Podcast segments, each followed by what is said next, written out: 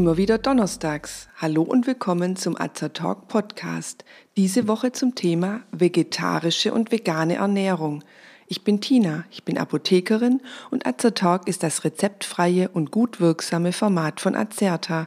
Informationen garantiert ohne Nebenwirkungen. Tipps von Apothekerinnen für ihre Gesundheit. In den vergangenen Jahren ist die Zahl der Vegetarier und Veganer in Deutschland gestiegen. Was essen Vegetarier und auf was verzichten Veganer? Welche Gründe gibt es, sich so speziell zu ernähren? Bekommen Personen, die sich vegetarisch oder vegan ernähren, genügend Vitamine und Mineralstoffe? Und auf was sollte man zusätzlich achten? Diesen Fragen gehen wir im heutigen Beitrag nach. Vegetarier essen ausschließlich oder vorwiegend pflanzliche Nahrung und verzichten bei ihrer Ernährung auf tote Tiere. Sie essen also kein Fleisch, keinen Fisch oder andere Körperteile von Tieren. Darunter fallen auch Gelatine, die aus Knochen und Hufen gewonnen wird, Lab, ein Enzymgemisch aus Mägen toter Kälber oder Schmalz und Talg, also ausgelassenes tierisches Fett. Auch aus Läusen gewonnener roter Farbstoff, der in manchen Lebensmitteln versteckt ist, wird von Vegetariern gemieden. Vegetarier verzehren aber Produkte von lebenden Tieren wie Eier, Honig oder Milch. Als Pesketarier bezeichnet man Personen, die weiterhin Fisch essen. Es gibt noch weitere Sonderformen. Ovo-Vegetarier verspeisen keinen Fleisch, Fisch oder Milchprodukte, allerdings essen sie Eier. Lacto-Vegetarier essen kein Fleisch, Fisch oder Eier, dafür aber Milchprodukte. Ovo-Lacto-Vegetarier verzichten auf Fleisch und Fisch, essen aber Eier und Milchprodukte. Frutarier verzehren nur pflanzliche Produkte, die bei der Ernte schon abgestorben sind, also beispielsweise Fallobst, Nüsse und Getreide. Auf Knollen, Blätter und Wurzeln verzichten sie. Rohköstler ernähren sich nur von Nahrung im Rohstand. Flexitarier möchten sich gesund ernähren und achten vor allem auf ökologisch sinnvolle Produkte. Dabei darf es ab und zu ein Stück Fleisch in Bioqualität sein.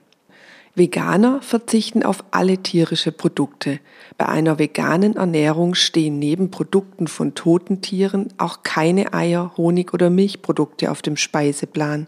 Zudem achten Veganer meist auch bei ihrer Kleidung und bei Kosmetik darauf, tierische Produkte wie Leder, Daunen, Seide, Pelz oder Kollagen zu vermeiden. Bei manchen Produkten denkt man im ersten Moment gar nicht daran, dass sich tierische Produkte dahinter verstecken oder bei ihrer Gewinnung eingesetzt werden. Beispielsweise gelten viele Weine nicht als vegetarisch, da sie mit Gelatine oder Fischblase geklärt werden. Viele Hartkäsesorten, wie zum Beispiel Parmesan, enthalten tierisches Lab.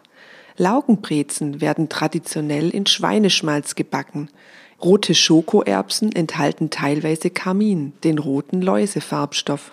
Möchte man sich also vegetarisch oder vegan ernähren, muss man sich intensiv mit seiner Ernährung auseinandersetzen. Laut der Allensbacher Markt- und Werbeträgeranalyse lag die Zahl der Vegetarier im Jahr 2023 in Deutschland bei 8,12 Millionen. Dabei wurden auch Personen gezählt, die angaben, weitgehend auf Fleisch zu verzichten. Im Vorjahr waren es noch 7,9 Millionen. Im Jahr 2016 5,29 Millionen. Ein enormer Anstieg also. Ähnlich sieht es bei den Veganern aus. Lag die Zahl der Personen, die sich vegan ernähren, 2016 noch unter einer Million, so wird sie 2023 auf 1,52 Millionen geschätzt. Diese Entwicklung spiegelt sich auch in der Teilnahme am Veganuary wieder, einer Kampagne, die weltweit Menschen dazu motivieren möchte, pflanzliche Ernährung zu entdecken. 2015 waren es noch 1280 Teilnehmer. Im Jahr 2021 verzichteten im Januar bereits 513.663 Personen auf tierische Produkte. Vielfältige Gründe sprechen für eine vegetarische oder vegane Lebensform. Vegetarier oder Veganer, die ethisch handeln, möchten das Leiden der Tiere verhindern. Andere versuchen der Umwelt und des Klimas zuliebe auf tierische Nahrungsmittel und Konsumgüter zu verzichten. Fleischersatz auf Sojabasis hätte beispielsweise eine bessere Klimabilanz als Rinder, Schweine oder Geflügelfleisch. Auch gesundheitliche Überlegungen können eine Rolle spielen, wenn man sich dazu entscheidet, vegan oder vegetarisch zu leben. Der Antibiotikaeinsatz in der Tierhaltung führt unter anderem dazu, dass sich Resistenzen bei Keimen ausbreiten können. Aber ist es tatsächlich gesund, komplett auf jegliche tierische Produkte zu verzichten? Dass ein zu hoher Fleischkonsum gesundheitlich schädlich ist, ist unbestritten. Studien zeigen, dass ein hoher Konsum von rotem und verarbeitetem Fleisch wie Wurst einen eher ungünstigen Einfluss auf das Risiko hat, an einem Schlaganfall, koronarer Herzerkrankung oder Dickdarmkrebs zu erkranken. Die Deutsche Gesellschaft für Ernährung DGE empfiehlt, pro Woche nicht mehr als 300 bis 600 Gramm Fleisch zu verzehren.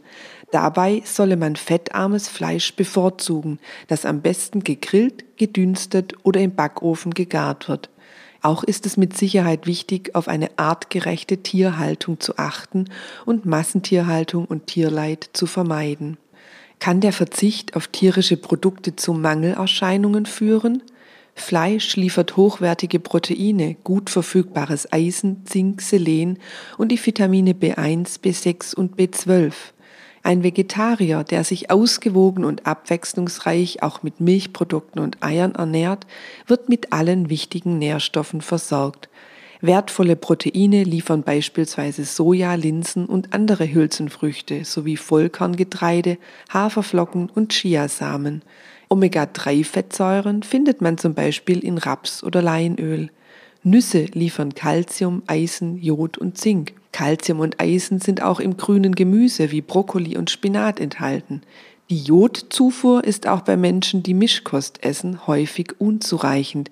Hier wird jodiertes Speisesalz empfohlen. Als kritischster Nährstoff bei rein veganer Ernährung wird das Vitamin B12 angesehen, das nur in tierischen Lebensmitteln in nennenswerter Menge enthalten ist und vom Menschen nicht selbst produziert werden kann. Pflanzliche Nahrungsmittel wie zum Beispiel Sauerkraut können durch bakterielle Gärung Vitamin B12 enthalten. In welchem Ausmaß diese Form des Vitamin B12 für den Menschen verfügbar ist, ist jedoch noch nicht vollständig geklärt. Vitamin B12 spielt bei verschiedenen Stoffwechselvorgängen eine wichtige Rolle. Beispielsweise unterstützt es die Blutbildung und ist am Abbau bestimmter Fettsäuren beteiligt. Leidet man längere Zeit unter einem Vitamin B12-Mangel, kann es unter anderem zu Blutarmut und neurologischen Störungen kommen. Veganern wird daher empfohlen, dauerhaft ein Vitamin B12-Präparat einzunehmen, und die allgemeine Nährstoffversorgung regelmäßig ärztlich untersuchen zu lassen. Wird im Blutbild ein Mangel festgestellt, kann man gezielt gegensteuern. Auf dem Markt befinden sich spezielle Nahrungsergänzungsmittel für Veganer und Vegetarier. Nicht immer sind diese Produkte sinnvoll zusammengesetzt. Lassen Sie sich hierzu gerne in Ihrer Apotheke vor Ort beraten. Ein Streitpunkt ist die vegane Ernährung von Schwangeren, Stillenden und Kindern. In sensiblen Lebens- und Wachstumsphasen ist die Gefahr einer Unterversorgung besonders hoch. Die DGE empfiehlt eine vegane Ernährung in Schwangerschaft und Stillzeit sowie im Säuglings-, Kindes- und Jugendalter ausdrücklich nicht. Allerdings gibt es auch Hinweise auf positive Effekte, da vegan ernährte Kinder mehr Ballaststoffe und weniger Zucker zu sich nehmen. Hier besteht noch weiterer Forschungsbedarf. Letzten Endes muss jeder für sich selbst entscheiden, wie er sich ernährt. Entscheidet man sich für eine vegetarische oder vegane Ernährungsweise, ist gutes Ernährungswissen wichtig, um keine Mängel entstehen zu lassen. Tipps der DGE fassen wissenschaftlich gesicherte Ernährungsempfehlungen zusammen, um damit ernährungsbedingte Krankheiten zu vermeiden und durch ausgewogenes und vollwertiges Essen und Trinken die Leistung und das Wohlbefinden zu fördern. Mir persönlich gefällt das Prinzip der Flexitarier, überwiegend pflanzlich, aber ab und zu ist Fleisch und Fisch aus artgerechter Haltung erlaubt.